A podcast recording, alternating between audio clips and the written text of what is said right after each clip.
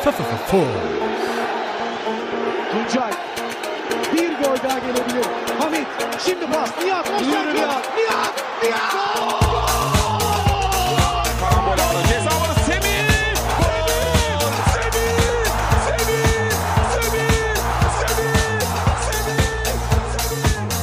Super aktuell, der Türkei Fußball Podcast mit Tolga Uca und Gökhan Yamur. So, da sind wir wieder, Leute, zur nächsten Folge von Super Aktuell, den Super League Podcast von und mit Fums. Natürlich wieder mit Gökhan. Gökhan, wie geht's dir? Ja, moin, alles gut soweit. Alles gut soweit. Real Madrid geht's nicht so gut, um mal mit einem Off-Topic-Thema zu beginnen. Also, Wahnsinn. äh, bevor wir jetzt äh, starten, habe ich noch mal reingeschaut. 0 zu 3 steht's da zur Halbzeit gegen Schachtja Donetsk in der Champions League. Also äh, vom alten Real Madrid ist da auch irgendwie nicht mehr viel übrig geblieben. Äh, schon krass, ne? Also mittlerweile steht es jetzt tatsächlich 1 zu 3. Die haben jetzt schon einen kleinen Anschluss geschafft, aber Ja, ja. es ist schon wirklich sehr, sehr, sehr erstaunlich. Ich habe jetzt nämlich auch nicht gedacht, dass jetzt äh, Schachtja Donetsk so gut drauf ist. Ich weiß ja, die haben ja ähm, seit Lucesco haben sie ja jetzt diesen ähm, diesen Portugiesen, ich weiß jetzt gar nicht, wie der heißt als Trainer, ähm, der ja auch jetzt mittlerweile glaube ich auch schon zwei, drei Jahre da ist. Äh, mir fällt jetzt wirklich der Name nicht ein von ihm, äh, aber auch ein guter Trainer auf jeden Fall. Und ja, äh, Luis Castro meinst du? Luis Castro, so. Und, aber ich hätte nicht gedacht, dass der Shakhtar Donetsk so ein bisschen auf dieses Niveau wie äh, Lucescu damals bringen könnte. Allerdings muss man auch, glaube ich, sagen, dass Shakhtar seit, also wirklich seit Jahren die Mannschaft aufgebaut hat und halt immer nur punktuell austauscht. Insofern ähm, ist das schon echt gut, was da zusammengewachsen ist. Also ganz krass. Ähm, okay, mittlerweile, wow, jetzt steht sogar 2 zu 3. Wahnsinn. Oh, also, okay, Real Madrid kommt. äh, Sie kommen ja, Sie haben jetzt wohl gemerkt, okay, müssen wir doch was tun. Aber scheint ein sehr interessantes Spiel zu sein.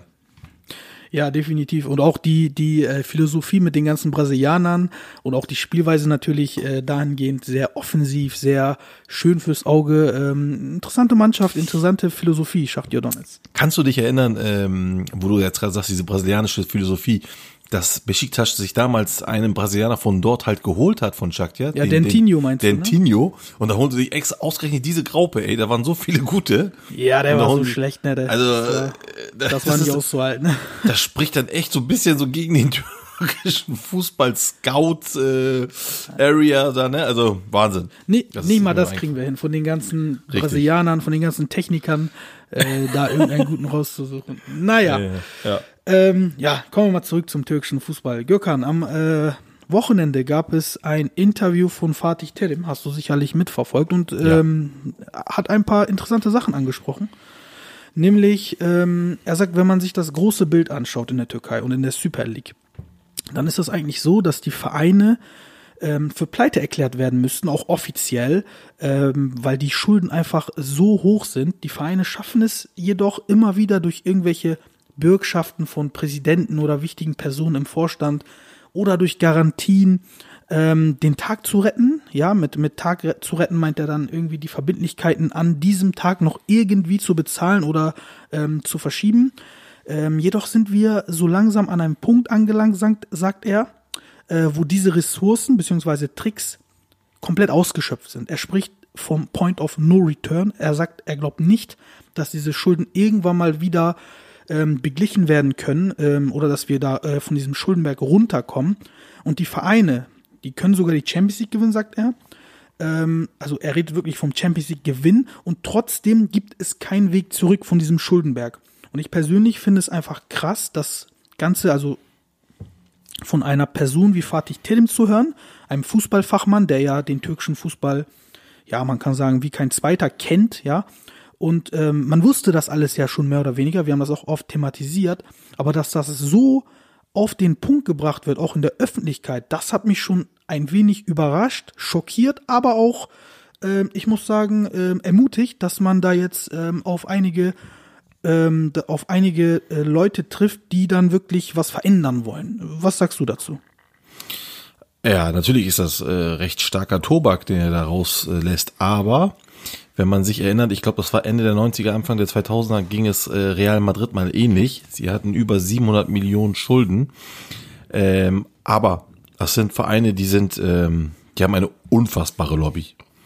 sowohl Real Madrid als auch jetzt die drei großen Istanbuler Clubs, bevor die dicht gemacht werden sozusagen, äh, wird alles daran gesetzt, die zu äh, retten. So war das damals bei Real Madrid. Die haben sich dann da wieder rausgehauen. Und das, und jetzt kommt der Knackpunkt halt, wenn Fatih Terim sagt, ähm, diese Mannschaften könnten sogar die Champions League gewinnen, dann äh, lachen erstmal viele wahrscheinlich und halten das für Utopie, aber ähm, es ist natürlich möglich. Keine Frage. Es ist auch möglich, diese Schulden wieder zu tilgen. Im Gegensatz zu dem, was er jetzt sagt. Beides ist möglich. Aber ich sag dir eins, und das ist halt äh, der Grund, warum er halt sagt, man kommt da nicht mehr runter und warum auch die, der Real Madrid Gewinn, äh, der Real Madrid Gewinn, der Champions League Gewinn Utopie ist, ist einfach der, dass die äh, Philosophie dieser, äh, dieser Clubs einfach, ähm, ja, sie passen nicht zum professionellen Fußball, sage ich jetzt mal so. Und zwar, hm. Und das haben wir, glaube ich, auch schon ein paar Mal hier gesagt, ähm, es sind falsche Leute da oben. Und mit falschen Leuten meinen wir keine sportlichen.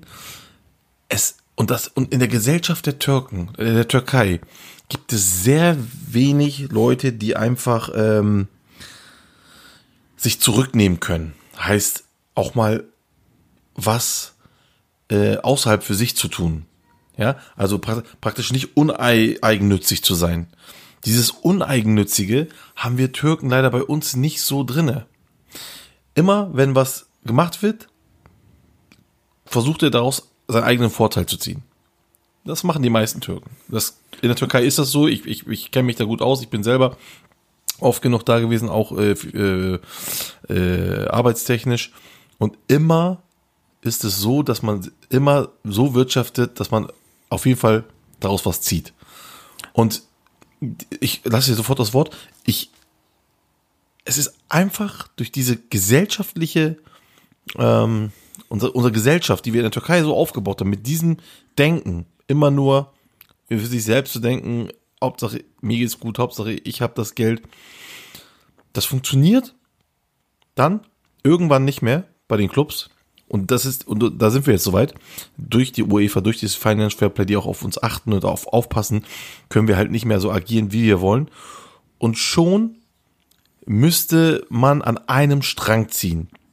An einem Strang. Und das passiert und mit Einstrang meine ich tatsächlich alle, ne? Also tatsächlich nicht nur immer nur ich, ich, ich, sondern an wir, wir, wir zu denken.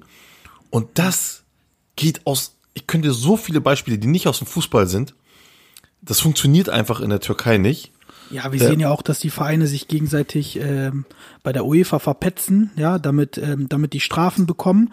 So, wenn man aber überlegt, genau. wenn der eine Verein eine Strafe bekommt, ist es schwieriger, dann äh, Punkte für die Nation so zu sammeln. Dann wiederum ist es schwieriger, mehr Startplätze für die Champions League, für die Euro Europa League zu bekommen. Im Endeffekt sitzen wir im selben Boot. Eigentlich ist das ja gegen sich arbeiten und auch gegen sich selbst arbeiten. Also das ist ja eigentlich, wie du schon sagst, äh, dumm, so kann man das, glaube ich, sagen. Aber äh, diese Philosophie haben wir tatsächlich leider. Da, da ja. muss ich dir recht geben. Weißt du, was ich auch nicht verstehe? Es gibt ja dieses Wort des Jahres, Jugendarbeit, weißt du? Der, der, der Plan ähm, ist die Jugendarbeit, der Ausweg ist die Jugendarbeit. Durch die Jugendarbeit kommen wir da raus und es müssen Talente äh, geschmiedet werden, verkauft werden und so weiter und so fort. Fatih Terim hat gesagt, er hat erstmal gefragt, provokant hat es dann aber beantwortet, ähm, er hat das Beispiel Ozan Kabak genannt. Er hat gesagt, wir haben Ozan Kabak ähm, über so viele Jahre hinweg erzogen. Ja, das ist ja nicht nur fußballerisch erziehen, sondern auch charakterlich, schulisch, äh, äh, keine Ahnung, psychisch und so weiter. Dann haben wir ihn äh, nach fünf, sechs, sieben Jahren zu äh, auf ein Niveau gebracht, wo wir ihn für elf Millionen verkauft haben. Ja, von wo ist dieser Junge gekommen? Von der Jugend. Dann haben wir elf Millionen bekommen. Wie viel ist zurückgeflossen in die Jugend von diesen 11 Millionen Ablöse. Dann hat er, ähm, also er hat das mal sarkastisch gefragt und hat dann das Ganze beantwortet mit 0 Cent. Das ist erschreckend, denn jeder redet von Jugendarbeit, Jugendarbeit, Jugendarbeit. Theorie und Praxis passt aber mal sowas von gar nicht zusammen. Und da kommen wir genau zu dem Punkt, was du da nennst. Alle denken nur an ihren eigenen Arsch, auch die ganzen äh, Führungsleute oder die ganze ähm, ne, das ganze Unit-Team, äh, das Management und ähm, die Vereinsführung die denken sich nämlich, wir haben jetzt 11 Millionen, es wird von uns, ähm, es werden von uns Transfers erwartet, es werden von uns andere Dinge erwartet. Wir versuchen mal so diese 11 Millionen auszugeben, dass wir in den nächsten sechs bis zwölf Monaten erfolgreich sind oder von mir aus auch 24 Monaten, weil danach gehen wir eh. Wir wollen nicht als die Schlechten dastehen. Wenn wir jetzt in die Jugendarbeit investieren, dann sind wir doch erstmal drei, vier, fünf Jahre gar nicht erfolgreich. Danach sind wir vielleicht erfolgreich, weil die Lobären, die kommen erst danach. Aber da, in dieser Zeit, wo wir da sind, haben wir ja gar nichts davon. Und das ist halt dieser egoistische Gedanke. Ich weiß nicht, ob du das ähnlich siehst. Ja, natürlich. Also das ist das, was ich meine. Ähm, wie du schon sagst, ohne Arbeit kein Fleiß. Und diese, diese Arbeit wollen wir einfach umgehen, indem wir halt, wie er sagt, dann äh, hauen wir da einen raus, äh, Ozan Kabak, verkaufen ihn für 11 Millionen. So, und wo ist dieses Geld? Ja, ähm, es, es, es kann ja nicht sein, dass man, äh, und auch das finde ich auch erschreckend, dass wir, ich weiß nicht, vor Kabak, wen Gala da verkauft hat, war das Arda als letztes, als großen, so, und, und nach Kabak mhm. kommt nichts. Also diese, diese äh, Distanz von den äh, Verkäufen, also als einfach, Türke auf jeden Fall, ja. Als, als Türke, ne, ja, ja, klar, natürlich. Also, klar, nee, eigentlich äh, ist es mir auch egal, kann er auch ein, ein Ausländer sein vom Ding her, ne? Also ich glaube, Alex Telles war vielleicht noch der Letzte, der ein bisschen was eingebracht hat. Acht Millionen. Alex knapp. Telles hatte, äh, haben, nee, die, die haben die für 6,5, obwohl natürlich mit Boni und so kann sein, dass er knapp für 8, das kann sein. Ähm, aber äh, Fakt ist, dass er für 6,5 gegangen ist in dem Moment. Und das ist jetzt nicht, oh, naja, er kommt für 6,15 und geht für 6,5. Das, sowas meine ich mhm. nicht, ne? Also ich meine wirklich reiner Gewinn. Das war Arda für 13 Millionen und das war jetzt aus einem Kabak 11 Millionen. Gut, die kam aus der eigenen Jugend, aber hätte auch sein können natürlich, dass sie ihn vorher irgendwo für 500.000 geholt haben. Sowas zähle ich natürlich auch. Gary so. Rodriguez würde man vielleicht noch nehmen können, aber da darüber hinaus gibt es nicht viel, da hast du schon. Stimmt, recht. Gary Rodriguez, äh, da war aber natürlich das Glück, dass die dann tatsächlich äh, äh, die die arabischen äh, Mannschaften, die ja sowieso auch bisschen mehr bezahlen als äh, als andere Länder, ne, wie England und China auch.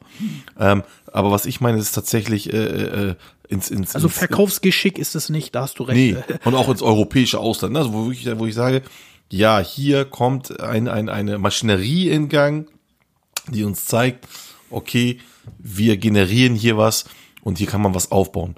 Ähm, da sind wir meilenweit von entfernt. Also ich habe ja, Absolut, ich hatte schon mal gesagt, dass der, der, äh, der Baschkan von Altenort mal gesagt hätte, dass 25 Prozent des Budgets komplett reichen würden, oder 20 Prozent, weiß ich jetzt nicht mehr, um eine gute Infrastruktur in der Jugendarbeit aufzubauen.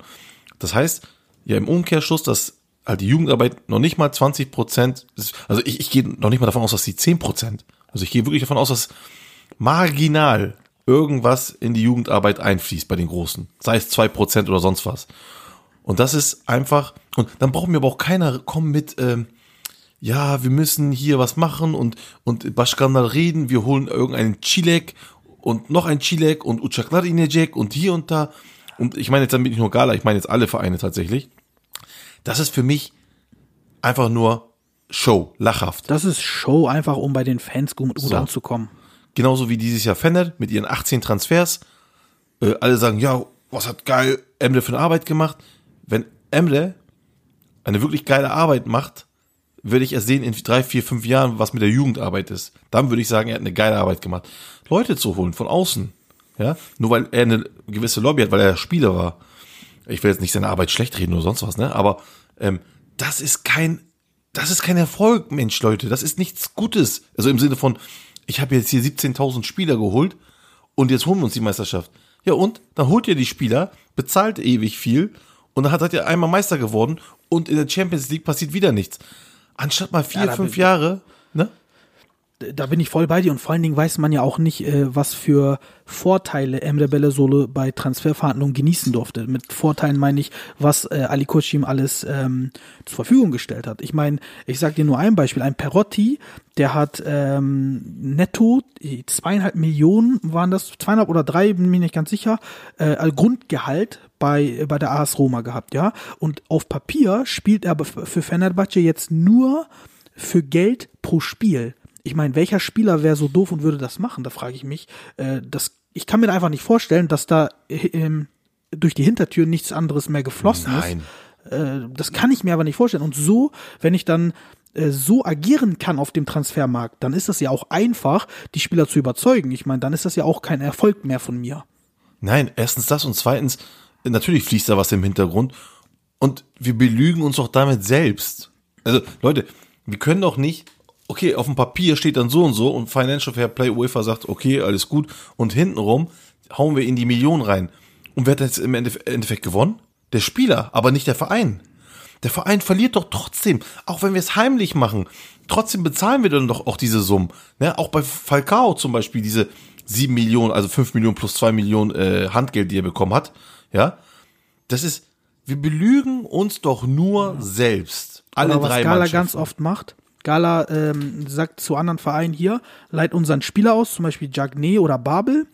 Ähm, ihr gebt uns eine Ablösesumme für ähm, dafür, dass ihr den ausleiht. Die schreiben wir dann auch schön auf Papier, damit wir unter Financial Fair Play Gesichtspunkten ähm, auch äh, ein Einkommen haben. Aber sein Gehalt, sagen wir mal drei Millionen für Jagné oder zweieinhalb für Babel, bezahlen wir. Ihr bezahlt nichts. Ihr bezahlt dafür eine schöne Ablösesumme. Das ist doch einfach äh, sich selbst ins Knie schießen. Ich meine, Ja, wieso? wir belügen uns nur selbst die ganze Zeit und das sind alles nur, das sind alles so Ausflüchte. Man versucht so äh, Lücken zu finden, man versucht doch gerade noch so durchzukommen. Ja, aber das kann doch nicht unser, also das kann doch nicht wahr sein. Ne, Und man sagt dann auch immer, ja, aber wieso? Wir, wir als Gala, wir als Fenner, wir als Bischof können nicht hier kleine Brötchen backen. Warum nicht? Müssen wir, müssen wir. nee, ja, pass auf. Aber müssen wir erstens und zweitens, warum nicht? Und das. Wir müssen mal in der Realität ankommen langsam. Nee, also wir sind keine Top-Class-Mannschaft in Europa, in der Nein. Champions League. Und ähm, ganz ehrlich, auch in der Türkei müssen sich die Großen mal, die müssen es akzeptieren, dass man das zum Beispiel ein Alanya-Sport mindestens genauso gut ist jetzt. Ja, Man kann nicht einfach äh, immer auftreten und denken, wir sind die Großen, wir müssen die besten Spieler haben. Wir haben die besten Spieler ähm, und die Schiris müssen immer für uns pfeifen, weil das kommt dann dazu, wenn man frustriert ist und nicht gewinnen kann, dann sind immer die Schiris schuld. Nein, es sind andere grundlegende Sachen falsch. Das muss man ändern. Du, Tolga, ich sag ja, ne, ähm, ich, deswegen mag ich ja unsere Liga, weil sie so ausgeglichen ist jetzt. Wirklich, ich liebe es. Das haben die Istanbuler Clubs sich selbst zuzuschreiben. Und wie du schon sagst mit den Schiris, denn der Druck ist so hoch, immer Meister zu werden, weil sie, also jetzt gerade bei Fenners zum Beispiel, da wird jede kleinste Entscheidung moniert und gediskutiert, weil sie natürlich jetzt so viel Druck haben, durch diese ganzen Transfers Meister zu werden. Und ähm, damit tun an sich keinen Gefallen. Was ich eben noch sagen wollte, ist, und das ist das der Grund, warum wir halt immer so denken, wie wir denken, dass die Großen halt nicht kleine Brötchen backen können oder sollten, weil uns halt eben diese Eigenschaft fehlt, die die Japaner sehr hoch leben lassen und auch leben, und zwar Bescheidenheit. Wir haben einfach keine Bescheidenheit in unserem Land. Wir sind die Größten, wir sind die Geilsten, wir sind so und wir sind so. Das Wir gewinnen zwei Spiele und schon sind wir Top-Favorit auf den Champions League-Titel. So, obwohl wir jetzt zwei Spiele nur gewonnen haben. Natürlich. Wir, und woher rührt das? Das rührt ja natürlich nicht nur aus dem Fußball, das rührt aus unserer Gesellschaft im Allgemeinen. Ja, Ich sag, definitiv. ich sag dir mal was. Drei, vier Nationen, aber gerade drei, das sind äh, die Amerikaner, die Russen und die Türken, die unfassbar Stolz mitbringen in ihrem Land. Ja? Die einfach es nicht akzeptieren können, äh, halt eben nicht Nummer eins oder was auch immer zu sein. Aber dass man mal, um erfolgreich sein zu können, mal tief stapeln muss. Das hat man uns noch nicht beigebracht oder das weiß, wissen die einfach nicht. Ja, Ja. vor allen Dingen, äh, das hat Klopp mal sehr schön auf den Punkt gebracht. Äh, Er hat gesagt, wir messen im Fußball den Erfolg immer nach Titeln. Aber ähm, wenn eine Mannschaft äh, zum Beispiel im Champions League Halbfinale oder Finale steht, ja, und dann das Finale durch ein keine Ahnung, unglückliches Tor oder durch ein abgefälschtes Tor, Abseitstor oder durch irgendeine Unglücklichkeit verliert, heißt das dann im Umkehrschluss, dass die ganze Arbeit, die dahinter steckt, um in dieses Finale zu kommen, um spielerisch auch auf Augenhöhe zu sein, dass das ähm, nicht anerkannt wird? Das kommt nämlich so rüber bei uns, im, ähm, auch vor allen Dingen im türkischen Fußball ist das sehr krass, aber auch generell im Fußball, dass wenn man keine Titel holt, wenn man nicht Meister wird, ist der Rest, was erreicht wird, immer kein Erfolg, kein Erfolg. Und man muss mal von dem Gedanken wegkommen. Es ist vielleicht auch schon ein Erfolg, wenn man ähm, eine Mannschaft zusammen stapelt, mit der man drei, vier, fünf Jahre konstant, wie Başakşehir zum Beispiel, konstant immer unter die ersten drei kommt ähm, und keine großen Ausgaben hat ähm, und eine Philosophie, eine, eine vereinsinterne Philosophie für sich findet und damit Fußball spielt. Vielleicht ist das ja schon Erfolg. Ich meine, warum muss es immer nach Titel gemessen sein? Na, natürlich ist das Erfolg. Also ich denke auch an Vizekusen, ja, die äh, immer nur Zweiter, Zweiter, Zweiter wurden und trotzdem äh, immer noch auf in, in hohem Niveau spielen. Also sie gehören ja immer noch mit zu den großen äh, Teams in Deutschland. Und äh, das ist bei uns mit äh, Başakşehir natürlich nicht anders. Ähm, äh, Başakşehir, jetzt sagen die Leute natürlich, ja, aber die haben Geld von der, wie heißt das, von äh, ähm, von dem Staat und hier und da, Medipol und die, ja, so, ich sag euch mal was. Natürlich haben sie Geld, aber es hatte Fener, Gala und Besiktas vorher auch. Sie haben sich von den Banken Kredite geholt, waren liquide ohne Ende, haben die Spieler geholt, ne, damals noch für Haben 10 Millionen. Steuererlasse so bekommen, ne? Das So, darf man auch nicht genau. unterschätzen. Und aber die, der Unterschied ist einfach, dass sie nicht so auf die Kacke hauen. Sie gehen nicht und holen den, den, den, zelebrieren das, machen Hu, Hi, so. Nein, sie machen das mit Verstand. Das muss man einfach mal so sagen. Ist mir egal, ob die jetzt äh, populär sind bei den Leuten oder nicht. Aber sie, es geht ein Klischee. Es kommt ein Hassan Al-Kaldırım, aber eigentlicher Ersatz ist Raphael. So, das habe ich auch letztens gesagt. Jetzt spielt Raphael rechts und äh, Kaisara war links. Was ich letztens gesagt habe, dass Kaisara halt eben nicht geht. Das machen die ganz schlau. Jetzt haben sie den Nasser Chadli geholt. Weil, Nee, ich äh, glaube, Raphael spielt im Zentrum im Moment bei denen. Äh, Nee, nee, auf äh, der 8 im Moment. Nee, nee, nee, gegen Trabzonspor haben die so gespielt tatsächlich. Äh, rechts und links. Jetzt gegen, äh, wie heißt er? Gegen Leipzig haben die anders gespielt, das stimmt. Da war er vorne. Ähm, aber ja, wie gesagt, ist ja, ne, also das, was ich damit meine, ist, die, die holen punktuell Leute, verkaufen nur punktuell. Das ist schlau, das ist klug, das ist besonnen.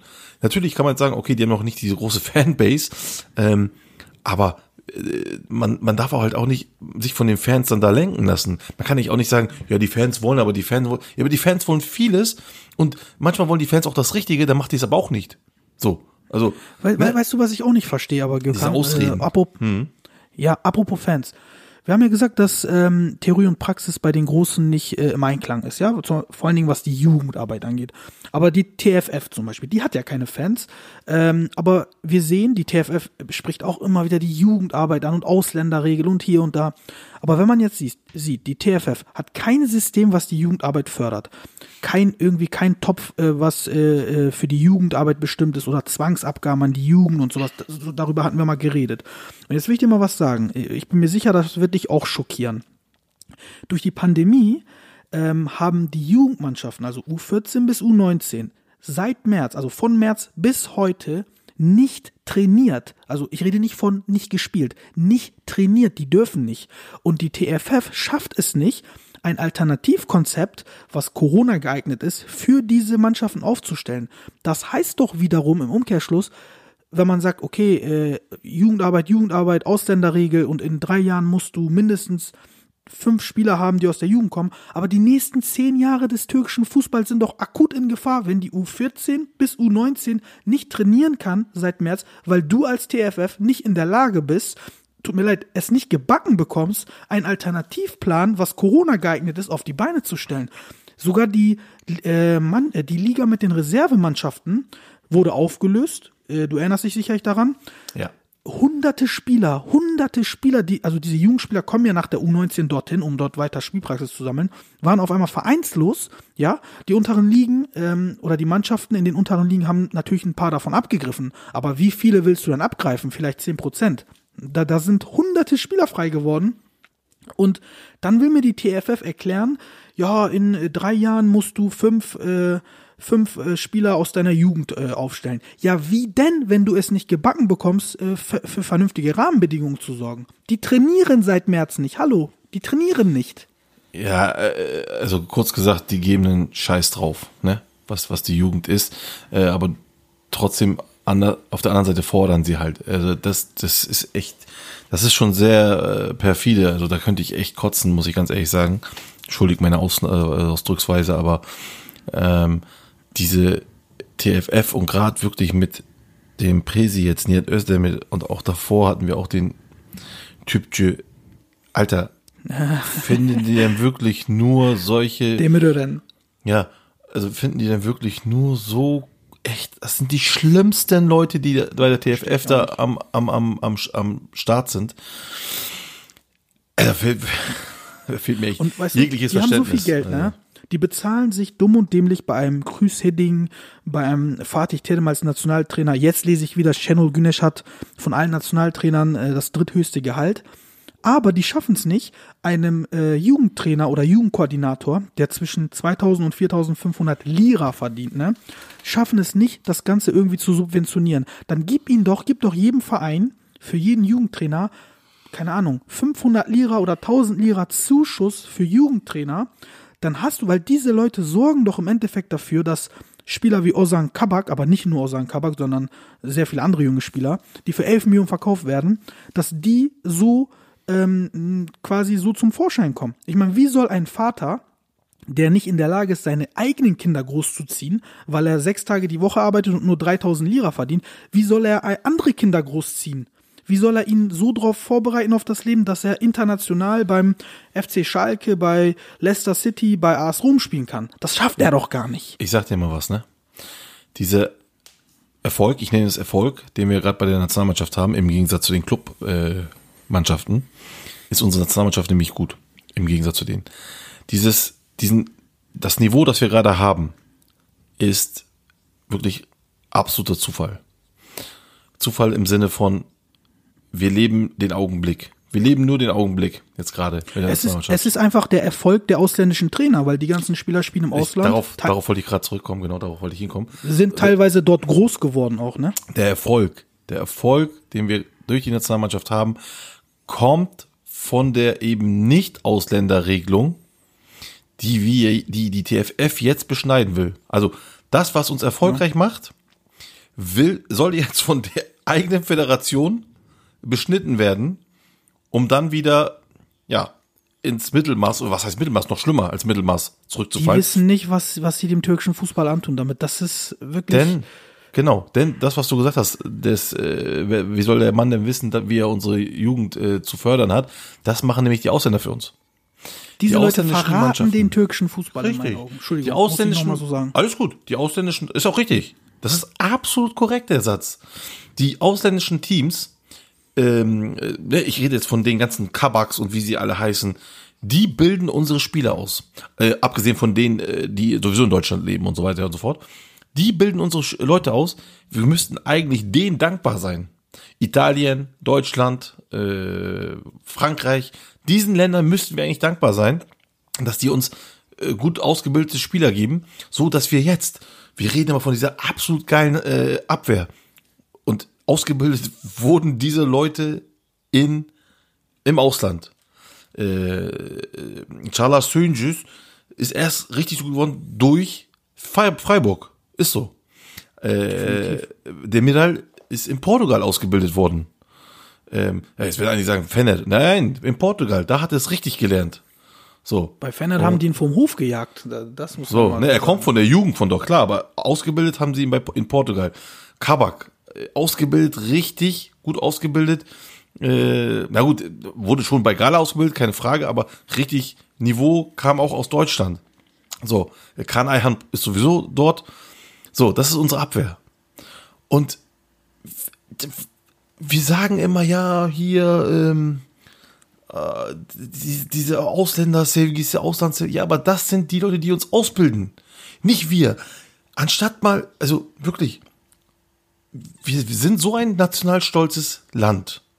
Aber im Fußball verraten wir uns. Die ver- verraten echt, wenn man ganz äh, krass sagt, verraten unser Land in dem Sinne.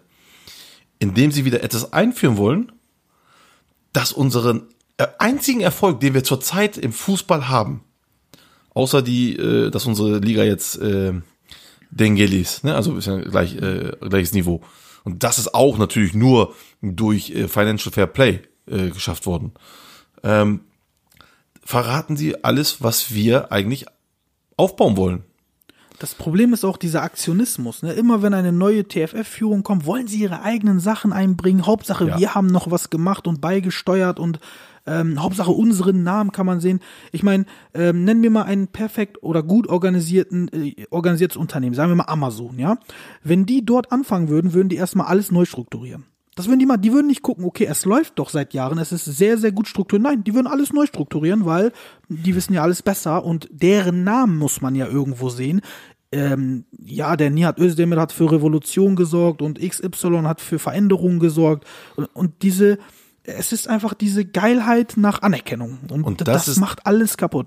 das ist das, was ich am Anfang meinte, dass man einfach sich nicht zurücknehmen kann, Bescheidenheit sagen kann, ich tue jetzt mal was für unser Land, ohne dass mein Name hier jetzt äh, erwähnt wird. Das ist mir nicht wichtig. Ich will einfach nur Erfolg haben für das Land, für die Zukunft. Dieses, diese Eigenschaften haben wir nicht bei uns, bei den Leuten. Du, wie du selber sagst, jeder will sich profilieren, ob mit Macht oder mit Geld. Äh, schön, Deswegen fand ne? ich das Ja. auch, ja, deswegen fand ich das auch so wichtig, dass ein Fatih Terim das ausspricht. Er hat auch gesagt, dass die finanzielle Schere jetzt äh, zwischen den Clubs in Europa und, und unseren Clubs mittlerweile so weit auseinander ist, dass man gar nicht mehr von vernünftigen Wettbewerb sprechen kann und immer weiter auseinander geht. Und in diesem Zusammenhang hat man ja auch gesehen, der amtierende türkische Meister Başakşehir äh, hat ähm, bei RB Leipzig gespielt gestern und war chancenlos unterlegen. Äh, die hätten 100 Mal spielen können und ich habe das Gefühl, die hätten 100 Mal verloren und das kann es ja auch irgendwie nicht sein. Und ich frage mich, ist es wirklich noch möglich, dass eine türkische Mannschaft jemals wirklich wieder ernsthaft in Europa um Titel mitspielen kann? Ähm, also ich fange mit der letzten jetzt mit der letzten Frage, die du gestellt hast, äh, fange ich mal an. Ähm, ja, also möglich ist es natürlich ähm, zweierlei. Entweder wir fangen wirklich an, umzudenken komplett, was ich jetzt die ganze Zeit hier gesagt habe. Das ist aber eher äh, unwahrscheinlich. Oder aber ähm, es kommt halt eine gute Generation im Sinne von ähm, ne, hier, was weiß ich, entweder durch Kauf von guten Leuten, weil wir kriegen ja, es gibt ja immer wieder äh, wie so ein blindes Huhn, das pickt und findet dann auch mal ein Korn. Ne? Ja, ich, mir fallen jetzt keinen Namen vielleicht ähm, Ribéry damals zum Beispiel, das haben die nicht zu schätzen gewusst, aber das war auch ein Rohdiamant damals oder halt die Ära um, um, um Drogba und Snyder und so und schon war man im Viertelfinale, äh, auch bei Fener mit, mit, mit äh, Koit und so, war man im Halbfinale der UEFA Europa League. Das, sowas werden wir immer wieder erleben. Aber immer wieder nur eine Saison. Ja? Und in dieser Saison, wo man dann gut ist, dann werden die wieder alle schwärmen, alle wieder ja, alle wieder huhu. So. Hast du schon einmal erlebt, dass wir hintereinander gute Europacup-Saisons gespielt haben mit der türkischen Mannschaft? Hintereinander weg. Ne, Einmal. haben wir nicht. Einmal, doch. Ein, einmal. Wann denn? Das war 2000, als wir den UEFA Cup geholt hatten. Und Und danach im 2001 Anschluss, Supercup. genau, Viertel, ja, und Viertelfinale in der Champions League. Aber auch nur eine Mannschaft, ne? Auch nur Gala. Also Ja, ja, das ja, nur- war nicht so, dass ich- genau. zwei, drei Teams mal da oben Nein, nein, nein, nein. Nur Gala und auch nur dieser Zeitpunkt. Wenn du noch 0-1, 0-2 bisschen mitnehmen möchtest, da waren sie in dem äh, zweiten Runde. Ähm, und was war das, also was, was war der, der Grund äh, dieses Erfolges? Das war vier Jahre lang langer Aufbau einer Mannschaft, die sich nicht getrennt hat, die ein, eine Philosophie hatte, eine Taktik hatte, die immer verfeinert wurde, von Jahr zu Jahr verfeinert, verfeinert, verfeinert und schon spielten sie wie an der Schnur gezogen und konnten zwei, drei Jahre sich gefährliche Mannschaft in Europa nennen. So hat auch Rausser seinen Namen gemacht. So, aber danach nichts. Immer nur eine Saison, dann wieder nichts. Äh, Ob es Nationalmannschaft ist oder Clubmannschaft. Nicht einmal habe ich gesehen, dass eine Mannschaft permanent da oben steht. Nicht einmal. Ja, vielleicht müssen wir es so machen wie Deutschland nach der EM 2000, wo die wirklich äh, verkorkst hatten und dann haben die gesagt, okay, wir äh, machen jetzt eine komplett neue Struktur in der Jugendarbeit und nach sechs bis acht Jahren äh, werden wir die ersten Erfolge verzeichnen und so war das dann auch. Und man muss sagen, seit 2008, 2010, so um den Bereich, spielen deutsche Mannschaften wirklich permanent oben, auch mit mehreren Teams. Ähm, und vielleicht muss man einfach denselben Weg gehen. Äh, apropos deutsche Mannschaften, wir haben ja auch am Wochenende das Revierderby, Dortmund gegen Schalke. Und da haben wir noch was für euch. Ey, pst. Dir gefällt, was du hier gerade hörst? Dann hör doch mal bei Hömmer Fußball rein. Ganz okayer Fußball-Podcast aus dem Hause Fums. Nur für Vereine und Fans aus Nordrhein-Westfalen. Spotify, iTunes und Co. Na, ihr wisst schon. Ja, Leute, zieht euch das auf jeden Fall rein. Alles Wissenswerte um den Fußball in NRW. Nur zu empfehlen. So, Gökhan, dann äh, machen wir mal weiter. Und zwar, was mir noch aufgefallen ist, äh, Fatih Terim hat einen Satz gebracht. Er hat gesagt, warum haben Spieler in der Türkei so hohe Gehälter? Und die Antwort war, äh, fand ich äh, sehr interessant, weil wir finanziell nicht stark sind. Hört sich im ersten Moment wie ein Paradoxon an, ja, wenn wir finanziell nicht stark sind, warum zahlen wir so viel Gehälter? Ich habe mir Gedanken darüber gemacht, weil er hat es nicht erklärt und ich kann mir das so er erklären, äh, macht für mich auch Sinn. Wer verdient wenig Geld? Junge, vielversprechende, entwicklungsfähige Talente. Ja, zum Beispiel wie Markau. Wer verdient viel Geld? Leute, die sich schon in der Vergangenheit einen Namen gemacht haben. Babel, Falcao verdient sieben Millionen zum Beispiel. Babel verdient ähm, knapp drei Millionen. Ähm, und was kosten diese alten Haudegen, sage ich jetzt mal, wie Babel und Falcao? Nichts. Die kosten 0 Euro, ja, weil die einfach entweder äh, mit 34 ähm, ablösefrei sind, also vereinslos, oder aus anderen Gründen, weil man die aus der Gehaltsliste streichen will. Und um diese Spieler, 0-Euro-Spieler, buhlen dann die ganzen Vereine und bieten sich dumm und dämlich.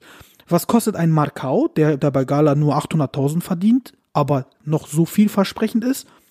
Wie wir jetzt gesehen haben, 14, 15, 18 Millionen. Und diese Spieler können wir uns nicht leisten. Diese ganzen jungen Talente, Rohdiamanten, die wenig verdienen würden, ja, die können wir uns einfach nicht leisten. Diese Ablösesummen können wir uns nicht leisten. Deswegen müssen wir immer wieder auf ältere Spieler gehen, die zwar ähm, vielleicht ablösefrei sind, aber die Gehälter, weil man sich da halt so dumm und dämlich bietet, ja, in der Türkei geht's ja auch immer um dieselben Spieler seit Jahren. Deswegen bezahlen wir so viel. Und äh, ich meine, das meinte er. Und das macht für mich auch Sinn. Und ich weiß einfach nicht, warum ist das bei uns so, dass, sich, dass es sich immer um diese selben alten Säcke dreht, jedes Jahr. Und ich kann diese Namen nicht mehr hören. Gibt es keine anderen Spieler mehr auf diesem Planeten? Ich verstehe es einfach nicht. Ähm, das hast du sehr schön beschrieben. Ähm, das ist eine gute Erklärung auf jeden Fall. Denn dazu möchte ich noch was sagen. Und zwar ähm, ist ja so, dass zum Beispiel Falcao, ich nehme mal als Beispiel, ist gekommen umsonst, ist richtig. Und hat äh, oder verdient jetzt bei Gala sieben Millionen. Ich hatte es schon von Anfang an erklärt. zwei Millionen Handgeld, fünf Millionen sein Gehalt. So, jetzt kann man sich natürlich andersrum fragen, warum nimmt man nicht diese fünf Millionen, die man ihnen als Gehalt gibt, und holt einen etwas jüngeren Spieler, wie du schon sagst, und bezahlt ihn halt nur ein Gehalt, das vielleicht auch nur zwei Millionen ist. Im insgesamten, sag ich mal, vielleicht sogar weniger. Da hat man ungefähr das gleiche Geld ausgegeben, aber man hat einen jungen Spieler, den man eventuell in Zukunft besser verkaufen kann. Ähm, ist aber ganz einfach, denn diese fünf Millionen, die ihm versprochen worden sind, haben sie ja jetzt erstmal nicht. Ja? Das ist ja eben immer dieser, dieser dieses Fiasko der großen Vereine, sie versprechen das Geld, was sie noch gar nicht haben. Und dann versuchen sie es mitten in der Saison mit, äh, mit, mit Banken und, und sonst was, versuchen sie dann das reinzuholen mit, mit, mit Sponsoren und hier und da und Ananas. Hast du gesehen, äh, im Winter vielleicht noch mit Verkäufen, wenn es geht und so. Deswegen kommen auch manchmal Oder bezahlen schlicht nicht. oder bezahlen oder schlicht bezahlen nicht. schlicht nicht. Und dann geht's, wollte ich gerade sagen, oder geht's halt in, in die, in die, äh, zum Gericht. So. Das ist einfach der Grund weil sie einfach Geld versprechen, das sie erstmal so per se nicht haben und auf irgendwas hoffen, äh, Europateilnahme oder was auch immer. Und dann, wenn es nicht klappt, ist äh, ja ist schlecht. Mein Sohn regt so. sich auch schon auf im Hintergrund, wie du sicherlich hören kannst. ja, ab, zu Recht, aber auch, also ne, absolut zu Recht. Ähm, das sind ja, wie soll ich sagen, man würde fast schon sagen Taschenspielertricks, ja, die die äh, ähm, Vereine da anwenden. Ähm, das hat alles nichts mit professioneller Arbeit zu tun. Äh, nichts mit Kalkulationen, die man äh, einfach machen muss in so einer, die sind fast schon AG, weil sie an der Börse gemeldet sind. Und ähm, das ist der Grund. Es ist eine sehr schöne Formulierung, die Fatih Terim da gebracht hat. Und äh, deine Erklärung ist wunderbar gewesen. Und deswegen kann ich dazu auch nicht mehr sagen. Mhm. Äh, kommen wir doch mal zu einem Verein, ähm, der vielleicht als Positivbeispiel im Moment äh, sich hervortut was diese ganzen finanziellen Sachen angeht und die finanzielle Schieflage angeht. Und auch kleinere Brötchen backt, bewusst. Ahmed Aolo und ähm, Trabzonspor. Äh, Ahmed Aolo hat gesprochen und hat gesagt, unser Spieleretat liegt derzeit bei circa 15 Millionen. Fenner und Gala haben zwischen 45 und 60 Millionen Euro Spieleretat. Und wir schaffen es immer noch, mit diesen Mannschaften zu konkurrieren. Aber auch wenn nicht, dann ist das kein Problem für mich, denn wir müssen von diesem Schuldenberg runter, sagt er, ja. Hat er ähm, ein paar schöne Beispiele genannt mit Yusuf Yazid und Sörlot, wie er in seiner Amtszeit ähm, in den zweieinhalb Jahren jetzt äh, Einnahmen von über 30 Millionen generiert hat. Denn für ihn sind dann Spielerverkäufe äh, der Hauptweg, um von den Schulden runterzukommen. Und ähm, ja, Trabzonspor hat auch eine sehr erfolgreiche Jugendarbeit. Für mich persönlich nach Altenordu die beste Jugendarbeit in der Türkei. Gibt immer wieder jungen Talenten die Chance, äh, im Gegensatz zu anderen Vereinen. Ähm, also das machen sie wirklich sehr, sehr gut.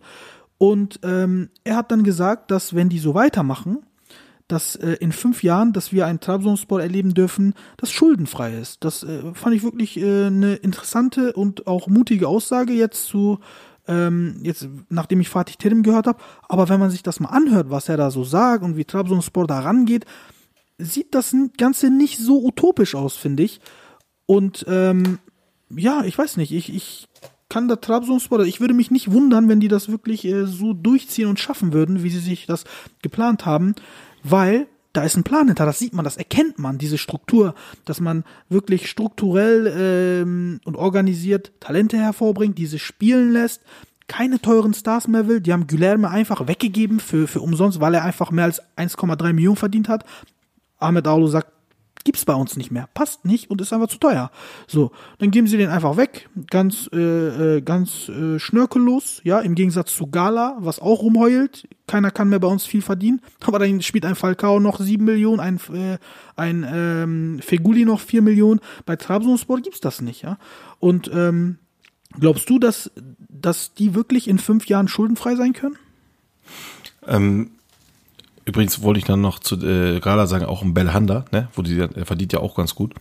Definitiv, Und wo die dann auch sagten, er kann, er kann gehen, er kann gehen, er kann, ja, aber er geht ja nicht. Also das heißt doch, äh, es, es, es geht ja anscheinend und sehr gut, man sieht, sieht es halt bei Trabzonspor, das ist ein guter, ähm, ein, ein gutes Beispiel. Äh, natürlich kenne ich die äh, Modalitäten des äh, Vertrages nicht von Belhanda, aber auch das ist natürlich äh, eine absolute Selbstschuld des Vereins, solche Verträge zu machen überhaupt. So, kommen wir mal zu Trabzonspor. Ähm, also ich auch dort ist es natürlich aus der Not herausgeboren. Ne? Also sie sind auch nicht von selber drauf gekommen, haben gesagt, ah, jetzt machen wir das mal einfach so. Nein, auch aus der Not heraus, auch aus Financial Fair Play. Ähm, aber sie haben aus der Not eine Tugend gemacht. Und das zeigt ja Stärke. Ja, die haben auch erstmal so, mhm, und jetzt haben sie dann aber auch gesehen, okay, komm, die haben mit ihrem Partnerverein 1461 Trabzon, haben sie eine Allianz gegründet und dort äh, werden natürlich tatsächlich auch Spieler ausgebildet. Und dann tauscht man sich da so hin und holt dann die Leute hoch, sage ich jetzt mal, äh, beziehungsweise stecken sie runter, wenn, sie, wenn er noch ein bisschen Zeit braucht, wie auch immer.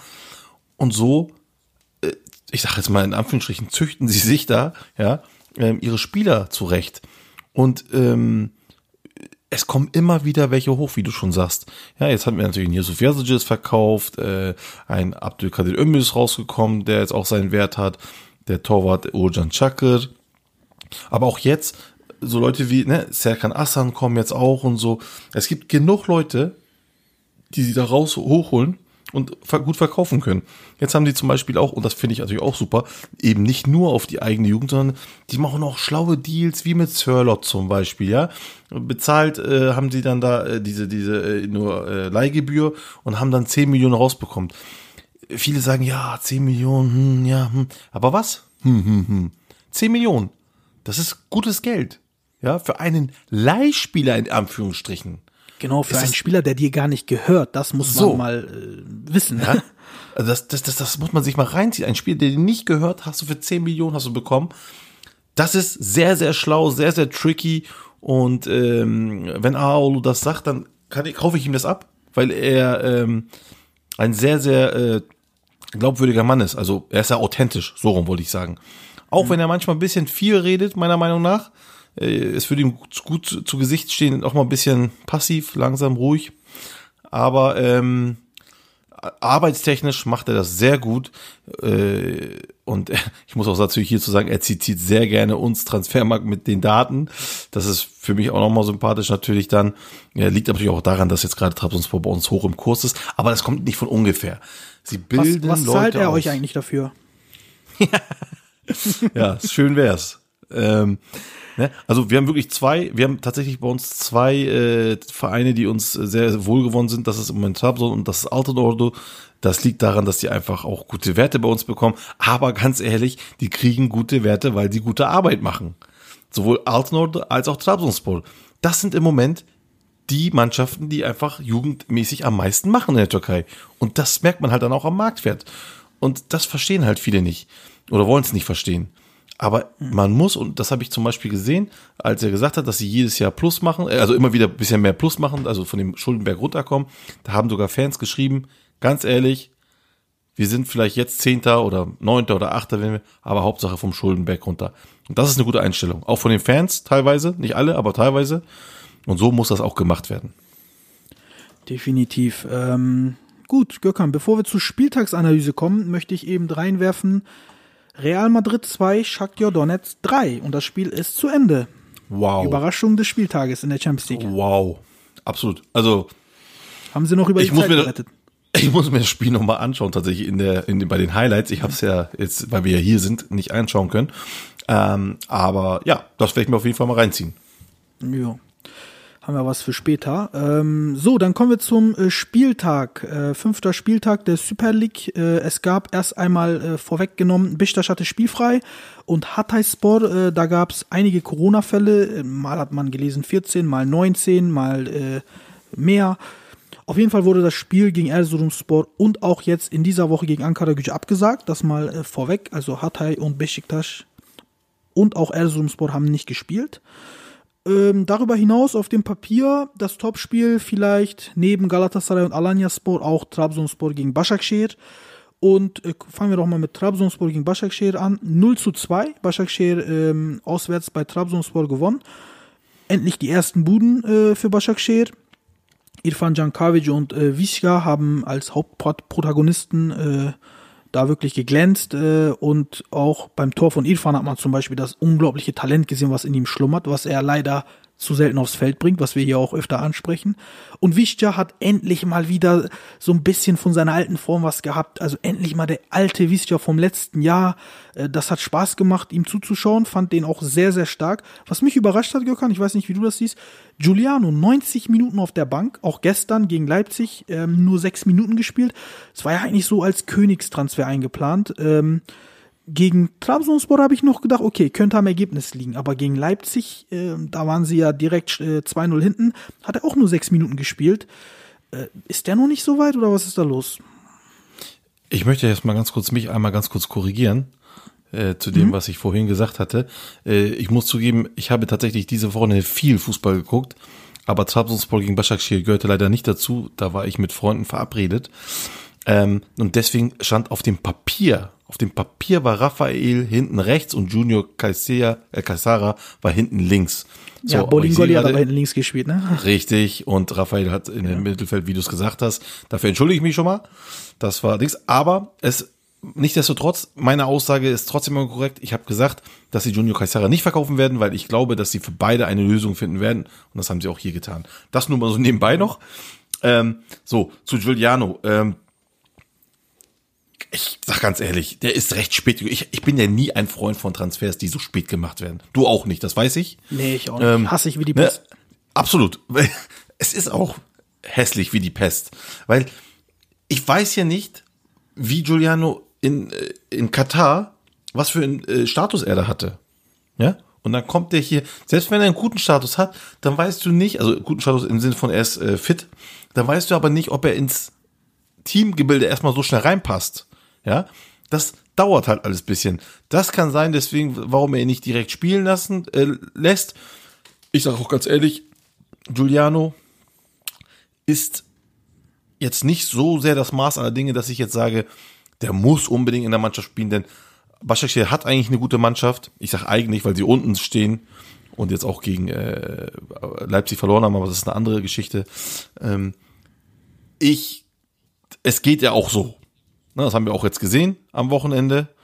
Äh, nur ich habe mir die Highlights angeschaut und ähm, das war kompaktes Spiel, soweit ich das gesehen habe.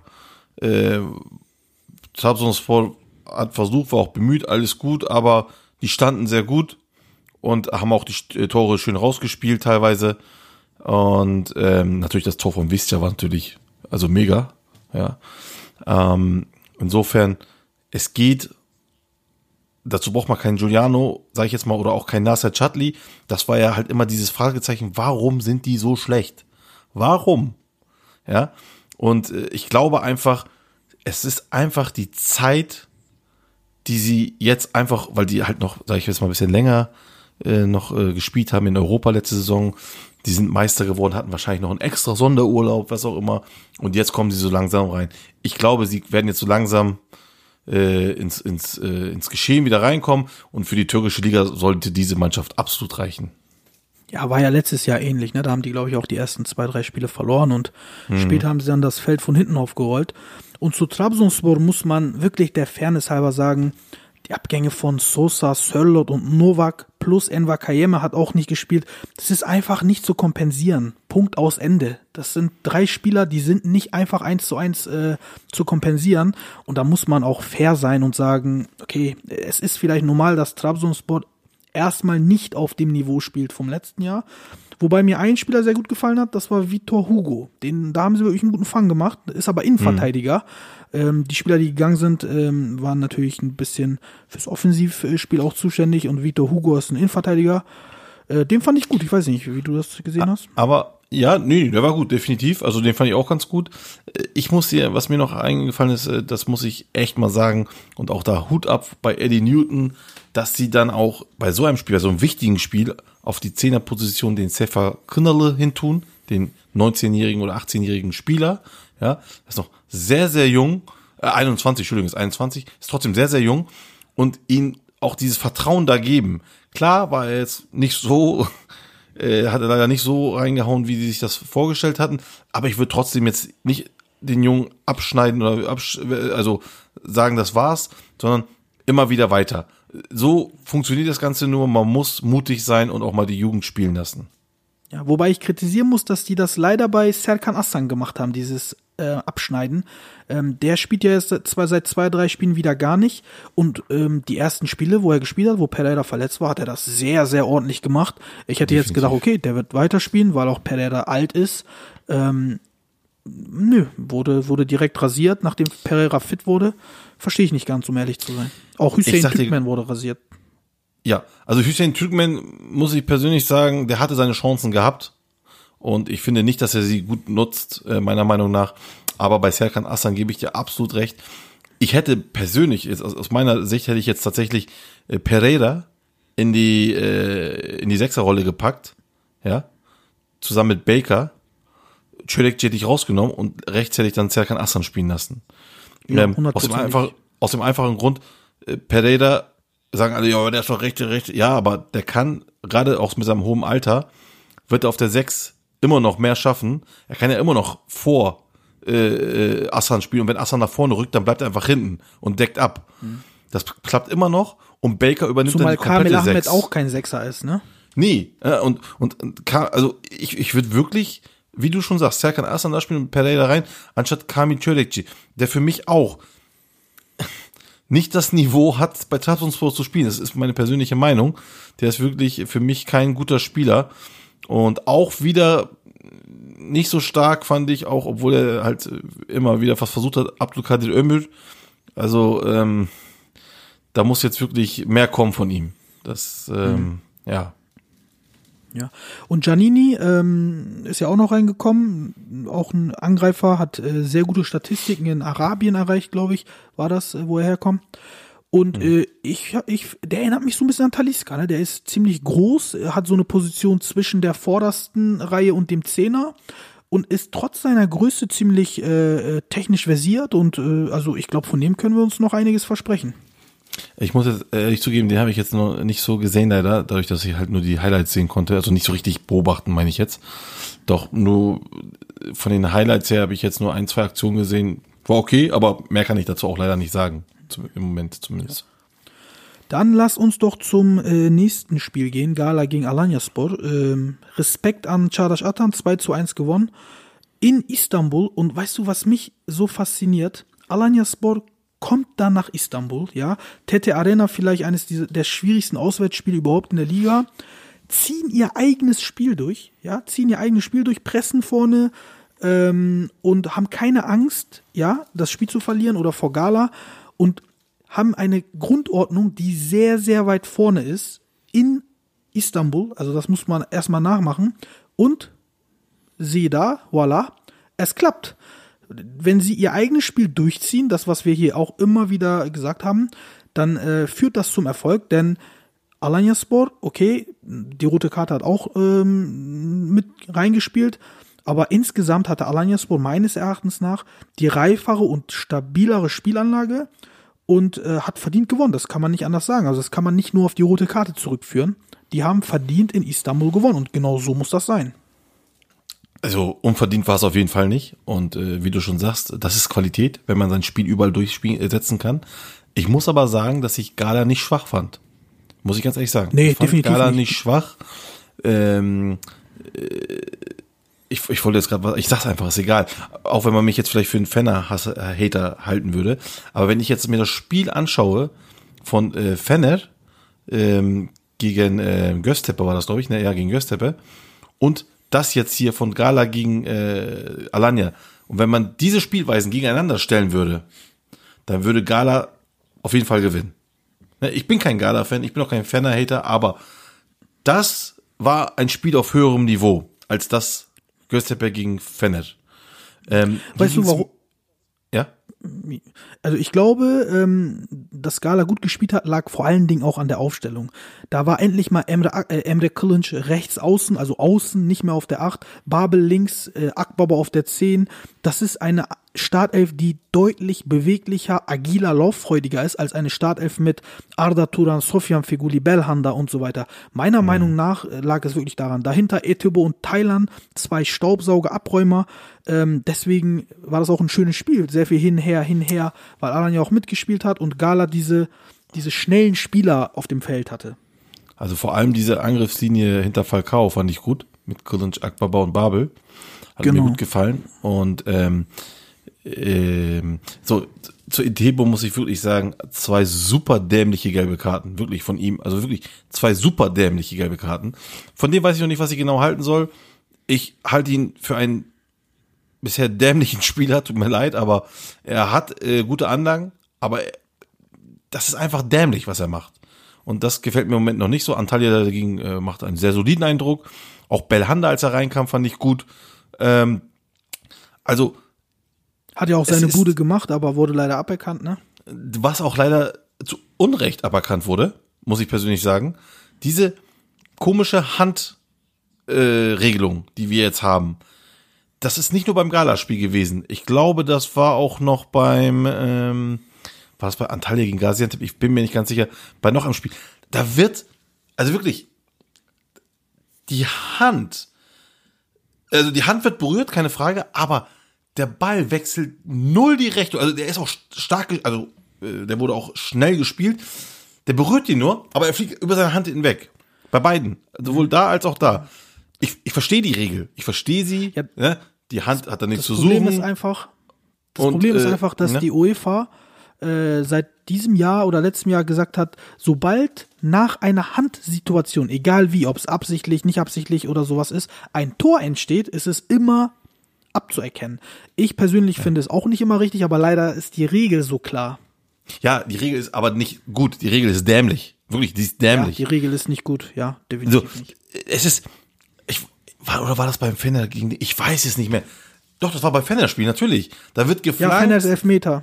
der, genau, der geht an die Hand, der, der lenkt die null weg. Null. Ja, Osan, Ne? Osan flankt und er guckt dann ähm, Genau. äh, zum, zum Ball. Poco war das, glaube ich. Und, Ja, ich äh, glaube auch, ja. Und der Ball streift ganz leicht über Er seine streift, Hand und ey, das kann nicht sein. Ich auf der anderen Seite sage ich ganz ehrlich, der Elfmeter von Göztepe war genauso lachhaft. Also, die Schiris waren diese Woche für mich überhaupt nicht gut. Auch beim Alanya, Antalyaspor gegen Gaziantep. Da schießt Gaziantep das Tor. Ja, da ist äh, äh, Freistoß von äh, Cenkchain äh, Enver und Fulkan Sawyer macht einen ähm, Kopfball. Er ist mit dem Oberkörper klar im Abseits, klar. Der Linienrichter hebt die Fahne. Okay, alles gut. Und dann hört er noch, sich das nochmal an und dann sagt wohl war, ja, ist ein Tor. Also es ist eindeutig ab. Er geht noch nicht mal hin und schaut sich das an. Also Katastrophe, auch beim 5-3 von Riese gegen Ankara Gücü, der erste Elfer von Louis Remy. Louis Remy ist er ja, genau. Äh, auch nichts. Also wirklich ganz schlimme Leistung von den Chiris dieses Wochenende und dazu gehört auch dieses äh, Belander-Ding halt. Äh, aber nichtsdestotrotz, und das wollte ich jetzt im Endeffekt nochmal sagen, absolut verdienter Sieg von Alanya Sport trotzdem. Ja, nochmal zu den Schiedsrichtern. Es sind ja auch viele Junge jetzt dabei. Ne? Vielleicht muss man denen ein, zwei Jahre Zeit geben. Wurden viele jetzt ins kalte Wasser geschmissen. Schauen wir mal, wie sich das entwickelt. Aber du hast natürlich recht. Äh, Fehler werden gemacht. Äh, teilweise auf dem Niveau nicht verständlich. Da bin ich voll bei dir. Aber äh, auf denen wird schon so krass viel rumgehakt. Ähm, da denke ich mir, äh, die haben auch keinen einfachen Job. Also vor allem Nee, nicht in der Türkei. Äh, und das wollte ich gerade sagen. Das ist halt das Schlimme, ne? Bei uns, die Schiris sind echt in einem Kriegsgebiet in der Türkei. Äh, nirgendwo werden die so sehr angegangen wie in der Türkei. Das ist echt. Und das, dadurch sind sie natürlich auch unentspannt. Und jetzt möchte ich mal kurz eine Anekdote machen. Äh, Anekdote. Äh, du kennst es, du kennst auch noch die, die äh, Situation mh, des Trabzonspor, des, damaligen Trabzonspor-Spielers von Salih Dursun, wie er dem Schiri die gelbe Karte Ja. zeigt. Und wo Das er dann eine rote dem, kriegt. Das war beim Galaspiel, ja. Genau, und der kriegt ja dafür die rote. So. Und das gleiche passierte letzte Woche oder vorletzte Woche äh, in Spanien auch. Da zeigte der äh, ein Spieler, der wohl der, der Schiri hat wohl die gelbe Karte verloren, zeigte ihm die gelbe Karte. Was macht der Schiri? Er lacht und sagt: "Danke, gib mal her, alles gut." So, da sieht man schon, was für ein Druck. Also die die Liga, die, die Liga ist zehnmal besser als die Super League und da wird um einiges äh, krassere Sachen gespielt. Es geht um wirklich viel da sind sie lockerer von der Art her als in der Türkei, wo es, sage ich mal, in Anführungsstrichen um die goldene Ananas geht, weil du weißt, jeder, der bei uns in die Champions League kommt, ist auch gleich wieder raus. So. Und ja. da frage das ich Problem mich, ist aber, ja. Nee, sag mal, alles gut.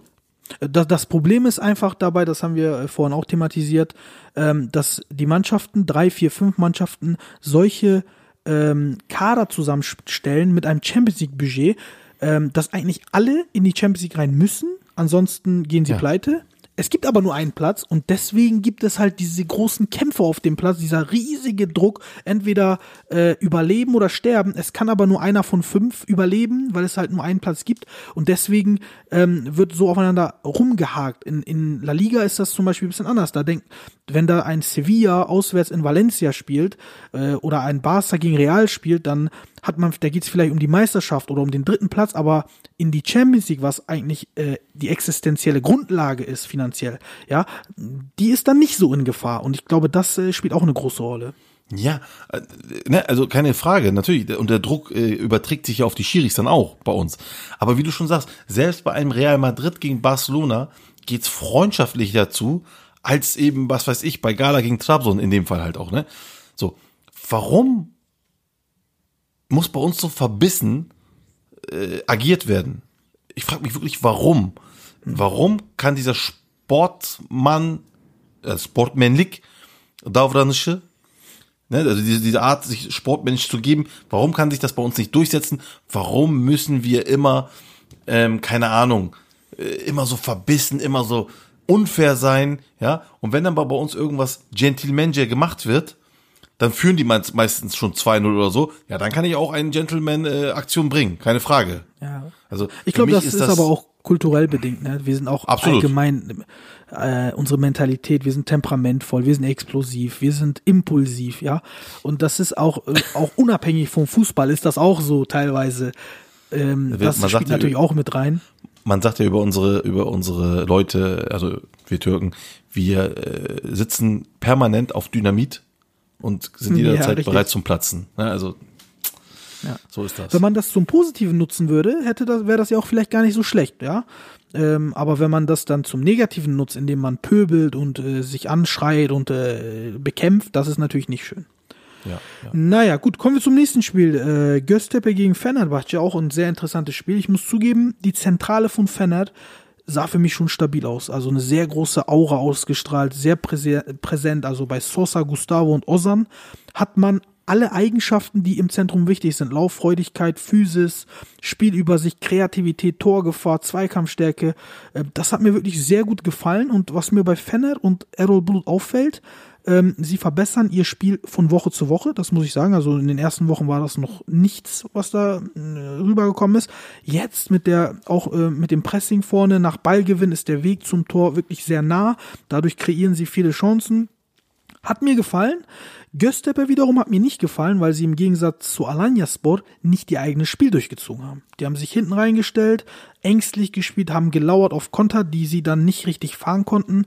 Guilherme hat ähm, einen guten Tag erwischt äh, als Einzel, also als Einzelspieler, aber als Team hat Göztepe bis auf die letzten 15, 10, 15 Minuten vielleicht, äh, was aber auch daran lag, dass Fenner sich dann äh, nach hinten äh, gezogen hat, keinen guten Tag erwischt. Und ähm, ich muss sagen, hätten sie ihr eigenes Ding durchgezogen, wäre vielleicht mehr möglich gewesen als jetzt dieses dieses 2 zu 3, was auf Papier so aussieht, als wenn es ein schönes Spiel war, hinher, hinher. Es war aber schon vom Spiel her sehr einseitig. Also Fennert hat das Ganze dominiert. Und ähm, Pelkas, zu dem will ich auch noch mal was sagen. Trotz seines Tores hat er mir nicht so gefallen. Für mich, in meinen Augen, ist das kein Fennert-Spieler. Also der, den fand ich nicht so stark, nicht so, ähm, nicht so aktiv und nicht so präsent wie zum Beispiel ein Bacassettas, den sie ja lange Zeit haben wollten. Errol Blut hat ja gesagt, er war unsere erste Wahl, hat nicht geklappt, dann haben wir uns für Pelkas entschieden. Äh, ich glaube, dass Fenner schon deutlich mehr von Bacassettas hätte, als das, was sie jetzt von Pelkas haben werden. Das nur mal so nebenbei. Und Altai, das muss ich auch nochmal sagen, wieder einmal, ich betone, wieder einmal ein Spiel direkt entschieden für Fenner. Vielleicht das sechste, siebte, achte Spiel jetzt, was er durch direkten Einfluss für Fenner gewinnt. Also der Junge ist auf einem richtig guten Weg. Wirklich bärenstark, bärenstark gespielt. Ja, ähm, ich sehe die erste Halbzeit vom Fender nicht so stark wie du vielleicht. Äh, die zweite Halbzeit war stärker. Ähm, in der ersten Halbzeit steht es, nach der ersten Halbzeit steht es 2 zu 1, obwohl es eigentlich fast keine richtige Chance gab. Die beiden Elfer habe ich erklärt, waren für mich keine Elfer. Der, äh, der Eckball, der dann zum Kopfballtor führte, war kein Eckball. Also ähm, hätte eigentlich hier 0 zu 0 stehen müssen. Aber okay. Ähm, ansonsten fand ich persönlich Pelkas ganz gut eigentlich. Hat mir eigentlich ganz äh, solide gefallen. Also äh, quirlig, hat schnell versucht, versucht. Klar, fehlt hier noch der Anschluss zum Team. Der, was war auch, glaube ich, das erste Spiel überhaupt. Dafür fand ich es echt schon ganz gut. Mich hat gefreut, dass äh, Errol Bulut auf Sangare gesetzt hat und nicht auf Gökhan äh, Gönül. Der war auch stark, äh, Sangare, muss der, ich zugeben. Also ich muss aber sagen, natürlich, Gökhan Gönül war, glaube ich, äh, war auch noch nicht beim Kader. Ich weiß nicht, ob er verletzt war oder nicht. Ähm, aber wie auch immer, er, Sangare hat gespielt und ich fand ihn auch stark, absolut. Äh, ich glaube, also der Junge gefiel mir auch schon bei Antalyaspor sehr gut. Äh, viele haben ihn nicht so auf dem Zettel gehabt, weil er immer wieder auch, ja, weiß nicht, vielleicht auch, aber Antalya einfach nicht so im Fokus war in der Zeit. Aber für mich ist er, auch wenn er in der Nationalmannschaft gespielt hat, fand ich den immer ordentlich, immer gut. Und äh, das äh, führt sich hier fort. Deswegen, das ist ein guter Transfer, meiner Meinung nach. Und ähm, ja, Sosa, Luis Gustavo und Tufan. Also Tufan, Osan. Äh, so wie du Altai lobst, lob ich Osan. Äh, gefällt mir sehr gut. Äh, macht mir viel Spaß. Äh, er ist nicht wieder zu erkennen äh, vom Osan, den wir damals mal kannten. Ähm, hat Qualität, gefällt mir sehr, sehr gut. Und ähm, wenn das so weitergeht, das kann was Gutes werden, ganz klar. Hm bin ich voll bei dir, auch in der Nationalmannschaft sehr überzeugt. Ja, ähm, ja du kannst mal sehen, was passiert, wenn die Ausländerregel nicht mehr da ist. ne? Ja, also. mal provokativ so reinwerfen. Definitiv. Ja, naja. Also. Gut, äh, Rizespor gegen Ankara Gücü. Äh, 5 zu 3. Äh, Remis Show, Loic Remy. Äh, ja, äh, Loic Remy auch ähm, seine Elfmeter hast gesehen, sein Panenka erstmal. Äh, ja, ja, sehr, sehr frech und abgezockt. Und ja. der wurde dann, glaube ich, zurückgepfiffen und dann soll er nochmal schießen und dann hämmert der den einfach rein und sagt, okay, wenn ich jetzt noch zehnmal schießen muss, dann schieße ich ihn noch zehnmal rein. Und hat danach ja dann noch einen Elfmeter reingemacht. Also der hat ein richtig starkes Spiel gemacht. Und wenn ich mal auf Papier sehe, ne, äh, Fernando Andrade links, äh, Fernando Boldrin Absolut. rechts und, wow. und Remy vorne drin. Ja. Von der Bank noch Milan Skoda. Also ich muss ja sagen, teilweise haben die Großen nicht so eine Offensive. Ich sag, also, super, dass du das ansprichst. Äh, wirklich diese Offensive. Mir hat auch Baldwin so gut gefallen. Mir hat Fernando äh, so gut gefallen, also Andrade. Ähm, und dann guck dir mal nach hinten bitte diese Viererkette an mit Melniak, Meria, Dilaver. Diesen Dilaver finde ich auch gut. Und Hammerspieler, Moroschuk. Emin Dilaver.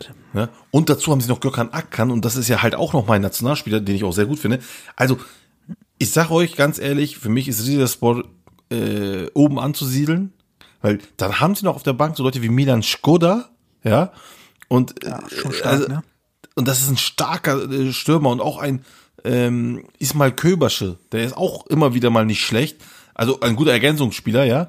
Ähm, auf der anderen Seite mag ich natürlich Ankara Gücü auch mit ihrem Spiel, Spielstil sehr gerne. Ähm, ähm, mit diesen äh, Börven, die haben auch wirklich losgelegt wie die Feuerwehr. Ne? Das Spiel ging los und ähm, Painzel war nicht einzufangen, ne?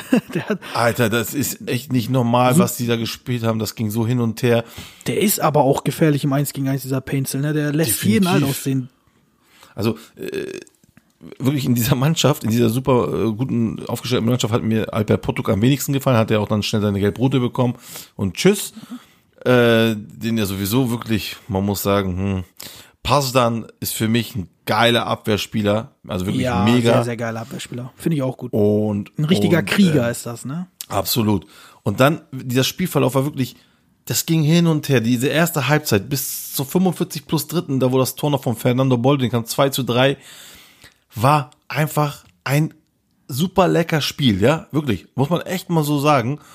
Und dann äh, kriegt Alper Potuk seine rote und dann, ähm, ja, geht's los. Man muss Spiel aber auch gemacht. ja, aber man muss aber auch wirklich sagen, es ging eigentlich los mit dem ersten Elfmeter. Und der war jetzt nun wirklich meiner Meinung nach nicht äh, astrein. Ähm, oder war das der zweite? Das bin ich mir jetzt ganz, gar nicht ganz sicher. Jetzt muss ich mal ganz kurz selber gucken. Auf jeden Fall einer von beiden. Ich weiß jetzt nicht mal, welcher das genau war, weil ich sehe gerade, der erste war ein Handspiel. Das kann gewesen sein, das weiß ich jetzt nicht mehr. Ähm, einer war auf jeden Fall, und das war der Initialschuss für äh, Rizespor, da ist man erstmal natürlich äh, mit, mit, mit, äh, wie heißen die, mit Ankara Gücü nur noch zu zehnt und dann kriegt man halt auch noch so ein Elfer und so. So, und das fand ich dann ein bisschen schade. Schade für das Spiel, beziehungsweise für Ankara Gücü, weil die wirklich gut waren. Aber nichtsdestotrotz hat Rizespor geil gespielt, auch trotzdem das ganze Spiel lang.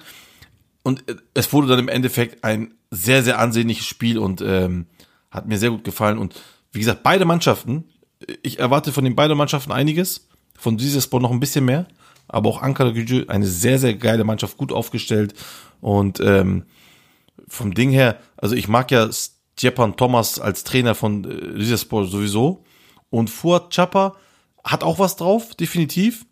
Ähm, nur bei ihm geht äh, diese Zündung auch, also wenn sobald mal irgendwas nicht in seine Richtung geht, äh, ge- geht dann seine, seine, ja, wie soll ich sagen, sein Feuer oder sein, seine, ähm, Motivation Taktik, geht verloren. Ne? Motivation geht dann auch mal nach hinten los und das ist dann bei ihm auch mal das schnell der Fall.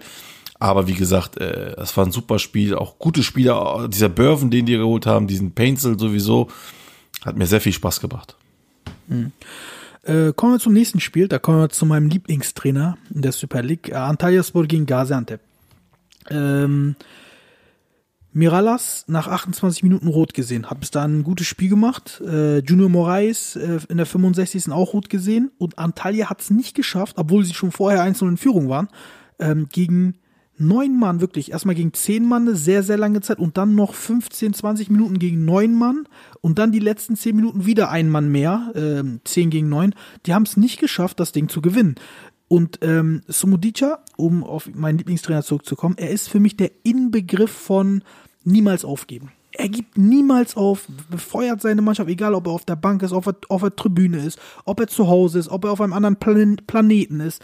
Egal wo er ist, er schafft es, dieses Feuer zu übertragen. Und das sieht man. Und äh, Antep hat fast das Spiel noch ge gewonnen. Also mit, mit zwei Mann weniger teilweise, über 15, 20 Minuten. Und ähm, bei Antalya war das außer Podolski, das war sehr stark. Äh, mit 35 hat immer noch alles Hand und Fuß, was er macht. Äh, außer seine Leistung war das überhaupt nichts. Also äh, Antalya war sehr schwach, finde ich. Also, ähm, Subudica hat ja zum Schluss noch so gefeiert auf der Tribüne, als äh, da haben ihn auch noch alle angeschaut, so sehr wie der gefeiert hat. Ähm, Tanz im hab ja schon Antep am- was du, ne? Absolut, ey, was für ein Typ. ähm, Ich habe ich hab ja am Anfang schon erwähnt, dass das, äh, oder vorhin schon erwähnt, dass das Tor halt nicht gelten hätte müssen oder so dürfen. Es war abseits, und zwar eindeutig. Ähm, das finde ich immer so schade. Ich, nicht, dass ich das Gaziantep nicht gönne, darum geht's mir gar nicht. Ähm, aber ich finde immer sowas schade, dass so eindeutige Dinger dann halt äh, dann, äh, also mit, wenn jemand mit einer Fußspitze vorne ist, das wird gesehen, aber jemand mit dem ganzen Oberkörper, das wird dann wieder nicht gesehen.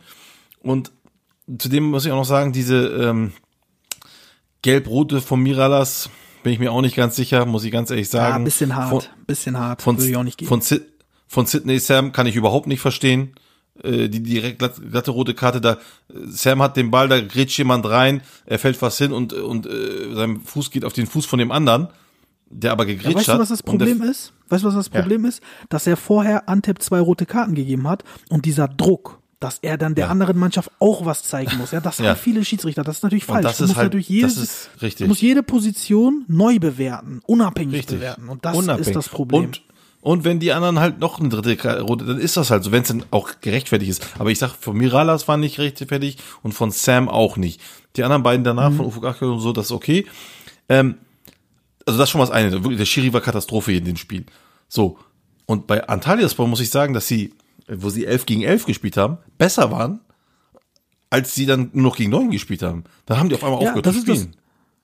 Das ist das, was ich meine. Antep wurde auf einmal immer stärker, immer stärker, so, ne? Das nach den, nach den roten Karten. Und ähm, Sumudica auf der, auf der Tribüne, der war ja, glaube ich, gesperrt, der ist wie so ein Vulkan, ist der hochgegangen und hat seine Mannschaft angefeuert. Und weil ja auch keine Fans da waren, konnte man den auch hören. Also das Ja. war schon lustig teilweise. Also ich war enttäuscht oder sehr enttäuscht von den Einwechslungen äh, bei Antalyaspor von Ufuk Akgol und Dokan Sinek, die ich ja eigentlich richtig gut finde und die auch eigentlich, sage ich jetzt mal, nicht schlechte Spieler sind, um Gottes Willen, aber die haben echt, also was, weil du, weil du gerade Podolski noch erwähnt hattest, Podolski hat dann so Laufwege und, und die wurden dann von denen beschnitten, äh, die haben dann den Ball weggenommen, er hat die nicht, er, hat die richtig angemacht, er hat gesagt, ja, was macht ihr denn da, ne, so, kann doch wohl nicht angehen, teilweise schlechte Ballannahmen, sich verschätzt, wann der Ball aufkommt und so, also wie die letzte F-Jugend, das war richtig schlimm anzusehen, ganz ehrlich. Ja, ja bin ich bei dir, teilweise wild. Ach so, Gut, eine Sache muss ich noch sagen. Ja, Ganz kurz eine noch. Naldo hat mir noch sehr gut gefallen. Das wollte ich noch sagen. Äh, Naldo, ja, der war stark, Spieler. bin ich, bin ich bei dir. Bin ich bei Ja. dir, der war stark äh, in der Innenverteidigung. Ähm, Kommen wir zum İç Anadolu Derby. Ähm, Kayserispor gegen Sivas. Äh, ja, da gibt's eigentlich nicht viel zu sagen, außer dass Bayram Bektaş mit diesem Kader, Kanga, Aaron Lennon, Manuel Fernandes, Campagnaro, Pedro Enrique, Dennis Alibek, die mir jetzt so spontan einfallen, ähm, viel mehr bringen muss. Ja, das ist einfach noch zu Ja. wenig, auch spielerisch. Und äh, bei Sivas, ähm, da hat Rıza Çalınbay äh, sein Spielstil, er hat seine Spieler, die dafür äh, maßgeschneidert sind, wie zum Beispiel ein Yatabare. Und dadurch spielen so Spieler wie Jorge Felix, so Königstransfer, spielt einfach nicht. 90 Minuten Bank, ähm, hat gar nicht gespielt und auch äh, Kayode hat äh, sehr wenig gespielt. Ähm, aber man muss sagen, die Spieler, die spielen, zum Beispiel ein Faisal Fajir, hat mir sehr gut gefallen, oder auch Yatabare vorne, Gradel links, ähm, die machen das ordentlich. Und deswegen kann man das auch verstehen, dass er dann so angebliche Stars oder, oder große Namen dann erstmal auf der Bank lässt. Dann ist das halt so, äh, finde ich gut. Ja, ähm, nochmal zu Kayseri, also da gebe ich dir absolut recht. Gute Namen, also gute, auf der Papier ist das eine gute Mannschaft, auch so eigentlich, die können von der Spielanlage, das weiß ich. Ähm, ich glaube, ich, weiß, ich bin mir nicht sicher, ob Bayern Bektasch der richtige Trainer ist, tatsächlich, muss ich ganz ehrlich sagen. Ähm, da haben die noch einen Dennis Alibek und äh, einen Pedro Henrique, äh, so geile Spieler. Also, ich kann mir nicht helfen, aber Wenn ich der glaube, Bayern Prosinecki noch Bektasch- da wäre, wäre das ganz anders. ja, ganz, ganz anders. Ganz anders. Ich finde es schade, dass er damals nicht geblieben ist. Ich kenne leider die Hintergründe nicht genau. Ich habe irgendwas gehört von wegen, ähm, er wollte Er gehen, wurde weil er weggeschickt. eigentlich das wurde er weggeschickt. Ich dachte, ich habe gehört, er wollte, er wollte, er wurde oder er wollte gehen, weil er es eigentlich normalerweise halt nicht geschafft hat, das Team im, in, in der Liga zu halten, äh, sportlich Ach so, gesehen. okay. Ähm, aber gut, kann auch sein, dass er weggeschickt wurde. Ich weiß es nicht genau. Habe ich nur sowas gelesen und gehört. Ähm, wie gesagt, ich glaube, Bayern Bektaş ist nicht der korrekte Trainer für diese Mannschaft. Äh, zu dieser Challenge bei Sivaspor ähm, war souverän, alles gut. Ich hoffe, sie werden äh, dann auch gegen Villarreal gut spielen. Ja, ist wichtig für, für die äh, Länderpunkte auf jeden Fall. Ähm, mal schauen, bin ich auch gespannt. Können wir ja nächste Woche drüber reden. Ähm, Konyaspor, da ist im Moment einer, der, ein Überflieger, der geht richtig ab wie eine Rakete, nämlich der Kravets, der von Kayserispor gekommen ist, eingeschlagen wie so eine Rakete und ähm, macht eine Bude nach, dem, nach der anderen. Äh, Konya allgemein auch ein sehr guter Kader, wenn ich sehe, dass ein Faruk Mia gar nicht gespielt hat, ein Eduk nur von der Bank kommt, also das ist schon Qualität.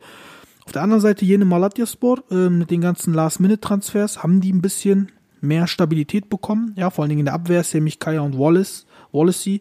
Äh, Oljay Shan haben die noch geholt. Für mich äh, ein Inbegriff oder der Inbegriff von Augenkrebs. Also wenn ich Augenkrebs irgendwie mit einem anderen Begriff beschreiben müsste, dann würde ich Oljay Shan sagen. Also, Ja. weiß nicht, ich weiß nicht, wie du das siehst, aber das kann man sich doch nicht mehr antun. Immer dieselben Spieler. Der ist jetzt mittlerweile fast 34. Warum holt man ihn noch und setzt einen Cueva auf die Bank? Ich bitte dich. Ja, aber ich hatte ja auch zum Coever schon gesagt, dass ich ihn jetzt auch noch nicht so äh, in der Mannschaft drin sehe. Eins vorweg, du hast recht, er ist auf jeden Fall zigmal besser als Schahn, keine Frage.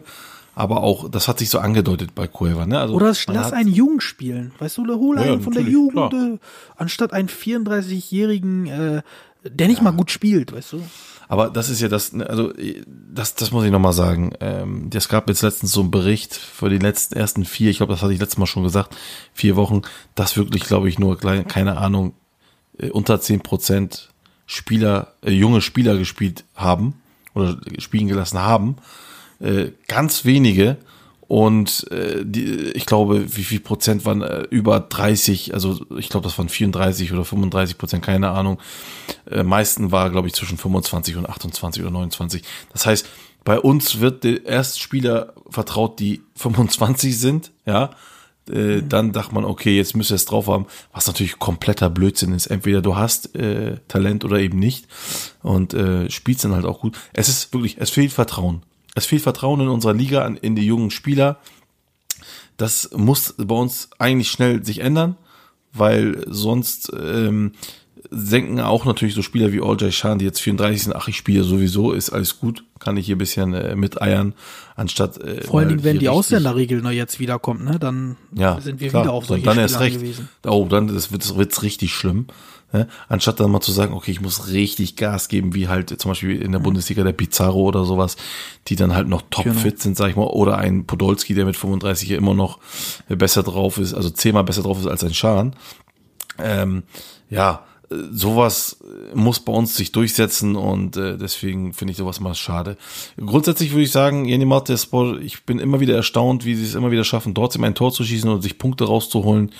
Ähm, viel halte ich ja nicht von der Mannschaft, ähm, obwohl sie teilweise keine schlechten haben, aber das Spielstil gefällt mir gar nicht. Und äh, auf der anderen Seite Konyaspor, Kravets habe ich ja schon mal gesagt, ist ein absolut einer meiner Lieblingsspieler, ein super Spieler. Schengelia finde ich klasse, äh, Milosevic, Entscheiner ist auch so gut. Also ja, nur 1-1 kann man hier sagen. So, dann kommen wir mal zum äh, vorletzten Spiel. Äh, Fatih Karagümrük gegen Kasımpaşa. Ich muss sagen, die Zentrale von Fatih Karagümrük, die sieht schon sehr nice aus. Ne? Mit Biglia, äh, äh, Erik Sabo und Ndiaye. Für einen Aufsteiger ist das schon sehr ordentlich. Und ähm, hat man auch direkt gesehen, finde ich. Äh, haben alle drei ein gutes Spiel gemacht. Jimmy Dunmas, der später reingekommen ist, hat auch gute Akzente gehabt. Natürlich dann mit der roten Karte das Ganze, äh, Karte das Ganze geschmälert. Äh, aber der hat auch gut gespielt, bis zur roten Karte, muss ich sagen. Ähm, also da haben die jetzt vier Leute, die sich da wirklich äh, abwechseln und rotieren können. Sieht gut aus. Und bei Pascha muss ich sagen, ein, das Spiel von Kassenpascha mit Keuter ist einfach ein anderes. Also er war jetzt lange verletzt, ist jetzt endlich wieder da und er ist sehr, sehr, sehr, sehr wichtig für die Mannschaft. Und das sieht man sofort. Also ähm, der hat der ist mehr für Kassenpascha als nur ein Spieler, als nur ein Stürmer. Äh, und eins zu eins fand ich ein faires Ergebnis. Und ähm, ja, ich weiß nicht, wie siehst du das? Ja, ähnlich, oder genauso besser gesagt. Ähm, faires Ergebnis von beiden Seiten, gutes Spiel. Hat mir gut gefallen. Also auf der, auf der einen Seite hat mir ähm, hat mir äh, das Spiel im Allgemeinen von äh, Fatih Karagümrük sehr gut gefallen, wobei man ja noch sagen muss, dass Mevlid Erdinç sogar noch das 2-1 auf dem Fuß hatte, Es schießt aber übers Tor. Alter, das war krass. Zwei Meter, Und auf der das anderen, war heftig. Ja, das ist. Und auf der anderen Seite gefällt mir Haidar Dinovic äh, sehr, sehr gut von Kassenpascha. Ähm, also war ein gutes Spiel von beiden Seiten. Es ging hin und her, hätte auch höher ausfallen können. Äh, Hat mir gut gefallen. Dann, um das Ganze abzurunden, nochmal Gençlerbirliği gegen Denizlispor. Ähm, nach langer, langer Zeit wieder mal ein Auswärtssieg für Denizli. Also ich muss zwei Sachen sagen. Erstens, Gençlerbirliği ist für mich die langweiligste Mannschaft der Liga mit Abstand. Also es ist für mich immer eine Qual, da zuzuschauen. Ich weiß nicht. Ich habe null Sympathie für diese Mannschaft. Ich weiß nicht warum. Ähm, also es macht mir einfach keinen Spaß. Es ist auch totlangweilig, äh, egal welcher Trainer da ist. Äh, bei Ümit Özat ging's noch, aber alles andere war für mich immer totlangweilig. Und äh, bei Denizlispor muss man sagen, bei Rodajega endlich, endlich, endlich ist der Knoten geplatzt, weil jeder weiß, was er drauf hat, aber er hat es einfach nie gezeigt. Ja? Und mit Mustafa Juml und Subotic haben die auch noch ein richtig geiles Innenverteidiger-Du erwischt. Wirklich, die sind top auf dem, auf, also für Denizlispor-Verhältnisse sind die top. Kann ich mir nicht vorstellen, dass die man, dass die, dass die ein ähm, besseres Duo finden könnten. Und äh, ja, verdienter Sieg.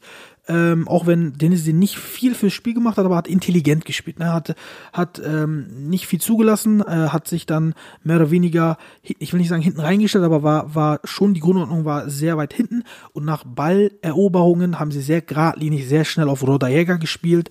Und ähm, hat ja geklappt und Gestalt Billy hat eigentlich keine Gefahr dargestellt für Dennisle. Ähm, ich, also ich finde das Spiel von Genscher tatsächlich nicht so langweilig wie du. Ähm, ich mag äh, die Stürmer Stanku und auch Candeas, den Spieler, und auch diesen Piris Damotta, sehr giftiger Typ. Äh, mir gefällt eigentlich diese Dings. Also äh, Matt Nobre äh, lässt tatsächlich ähm, sehr variabel spielen. Sie spielen in einem Spiel mal so, in einem anderen Spiel mal so. Ähm, in dem Fall hier haben sie ein bisschen äh, moderater gespielt als äh, in ein, ein anderen Spielen, in einigen anderen Spielen. Ähm, deswegen hat auch Instability in diesem Fall verloren, weil sie einfach zu passiv waren, zu moderat gespielt haben. Und ähm, das Tor von Subotic die logische Konsequenz war. Und das Tor von Hugo Rodderjäger, äh, kann man mal so sagen, ist natürlich ein absolutes Megator, aber den muss man auch erstmal so treffen. Also da sehe ich jetzt nicht unbedingt einen äh, Riesenfehler äh, von, von der Mannschaft von, äh, von Gençebeli. Den trifft er satt, den trifft er gut und äh, dadurch ist er auch unhaltbar. Ähm, wie gesagt, ich würde das jetzt hier nicht zu überbewerten. Weder die schlecht, das schlechteste Spiel von Gençebeli, was jetzt, äh, wie gesagt, eher passiv war als schlecht. Schlecht fand ich es nämlich nicht. Und Dennis Ball würde ich jetzt auch nicht zu sehr hochloben, denn wie gesagt, äh, nach dem, also in der zweiten Halbzeit kam von denen halt auch nicht mehr so viel. Insofern, ja. Gut, dann sind wir auch wieder am Ende angelangt, äh, Gürkan. Dann äh, ja. würde ich sagen, Servus und zum, bis zum nächsten Mal. Ja, macht's gut. Tschüss. Tschüss.